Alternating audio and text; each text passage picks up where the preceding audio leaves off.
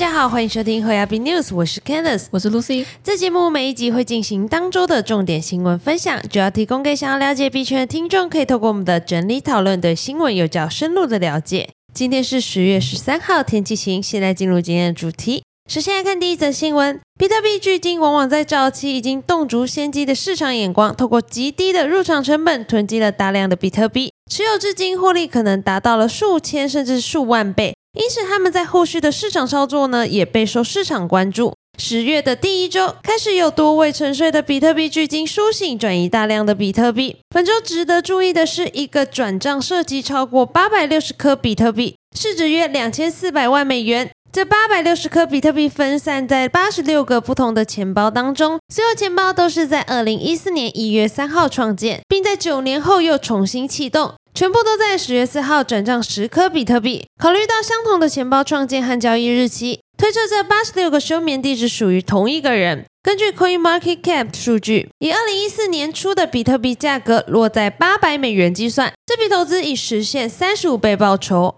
还有一位距今沉睡超过十年之久，在三天前开始转移钱包中达五百零四颗 BTC，总市值约为一千四百万美元。这些比特币是从二零一三年七月开始遗留至今，当时价格仅为七十美元左右。这笔投资估计至少已实现四百倍报酬。另外，据区块链浏览器数据，有一个于二零二零年创建的地址休眠近三年，在十月八日早上开始转移高达五千颗至三个不同的新钱包，市值约为一点三九亿美元。虽然上述巨鲸的操作不是转移至中心化交易所，并且有可能仅仅只是整合早期钱包。但是多位巨鲸同时在这个时间点操作，也不免让人怀疑他们是否对短期内加密货币市场持悲观看法。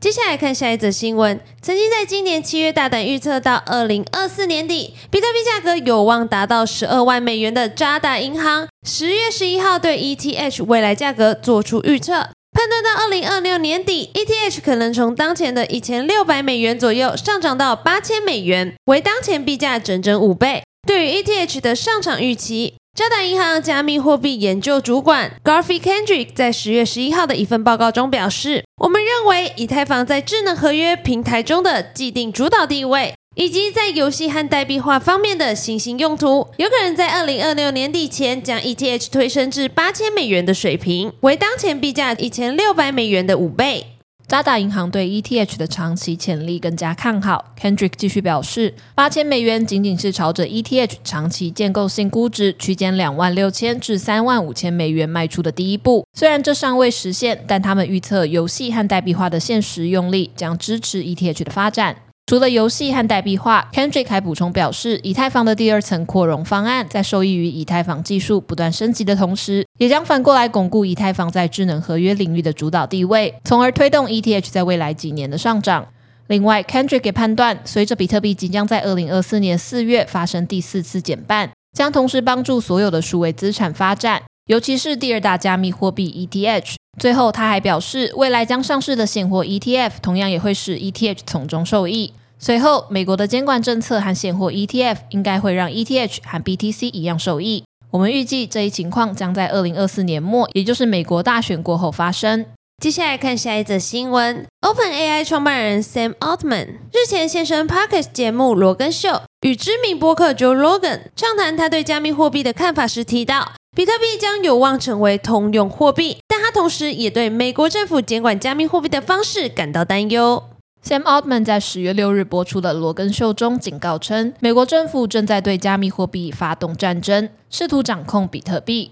但这些行为可能会为整个产业带来危险。因此，加密货币社群必须倾尽全力捍卫自身权益。他说：“我对美国政府最近的做法感到失望，但我认为针对加密货币的战争，我们不能放弃。我们要控制加密货币，这让我为这个国家感到非常难过。”尽管如此，Sam Altman 仍然对比特币的前景持乐观态度。他认为，拥有一个不受任何政府控制的全球性货币，这种想法是科技术上非常合乎逻辑且重要的步骤。而比特币很有可能将演变成最被广泛接受的货币。接下来看下一则新闻：以色列遭巴勒斯坦激进组织哈马斯入侵，两国进入战争状态，连日烽火连天。根据当地媒体 Kilkless 报道，为了切断武装分子的资金管道，以色列警方已在币安的协助之下，成功冻结了哈马斯的加密货币账户。报道指出，自战争爆发以来，哈马斯就一直透过社群平台筹措资金，并要求支持者将加密货币存入他们的账户。为此，素有以色列 FBI 之称的执法单位 The Huff 四三三立下的网络部门，已与国防部、国家安全局、情报机关和币安合作，成功锁定并关闭了多个属于哈马斯的加密货币账户，以切断其融资渠道。